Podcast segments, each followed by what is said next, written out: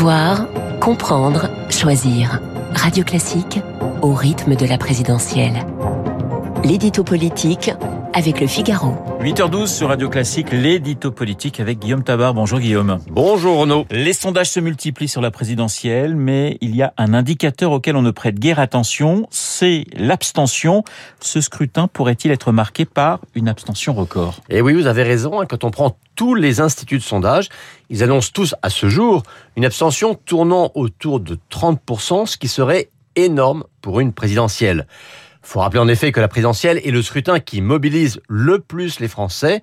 On a souvent eu plus de 80% de participation, le record étant en 74 pour la première finale Giscard Mitterrand, qui avait attiré près de 88% des électeurs. Or, à ce jour, la présidentielle de 2002 qui a le moins passionné, euh, la présidentielle qui a le moins passionné, c'est celle de 2002 avec moins de 72% de participation. Eh bien là, ça pourrait être encore moins. Et sur le plan électoral, les conséquences d'une forte abstention ne sont pas neutres. Euh, en 2002, justement, c'est cette forte abstention, euh, surtout dans l'électorat de gauche, qui avait conduit à l'élimination de Lionel Jospin par Jean-Marie Le Pen.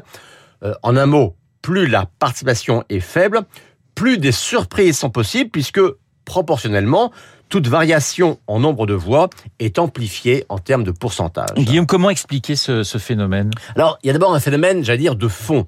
Euh, au fil des ans, quel que soit le scrutin, on enregistre une érosion constante et croissante de la mobilisation électorale.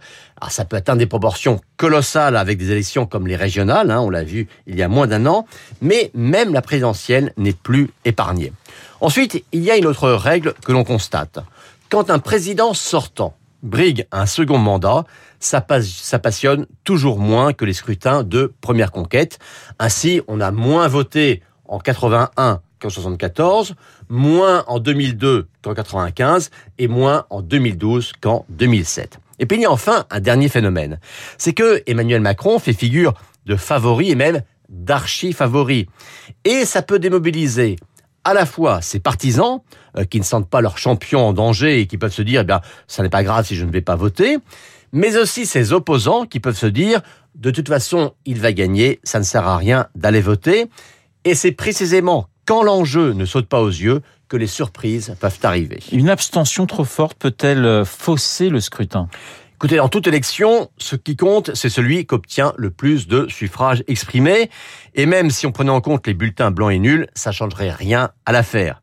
Vous savez, l'abstention, en général, on la commente avant 20 heures, on la déplore, on s'en lamente, et puis on l'oublie à 20h01 quand les résultats eux-mêmes Mais s'il n'y a pas de doute sur la légitimité des vainqueurs, il y a quand même une faiblesse quant à leur autorité pour gouverner.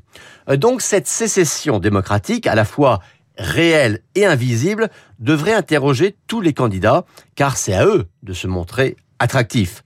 Alors là, on est encore à un mois du scrutin. Il y a ce soir non pas le premier débat, mais en tout cas la première émission avec tous les principaux candidats. Eh bien, peut-être que la campagne ne fait que commencer maintenant. L'édito politique signé Guillaume Tabar.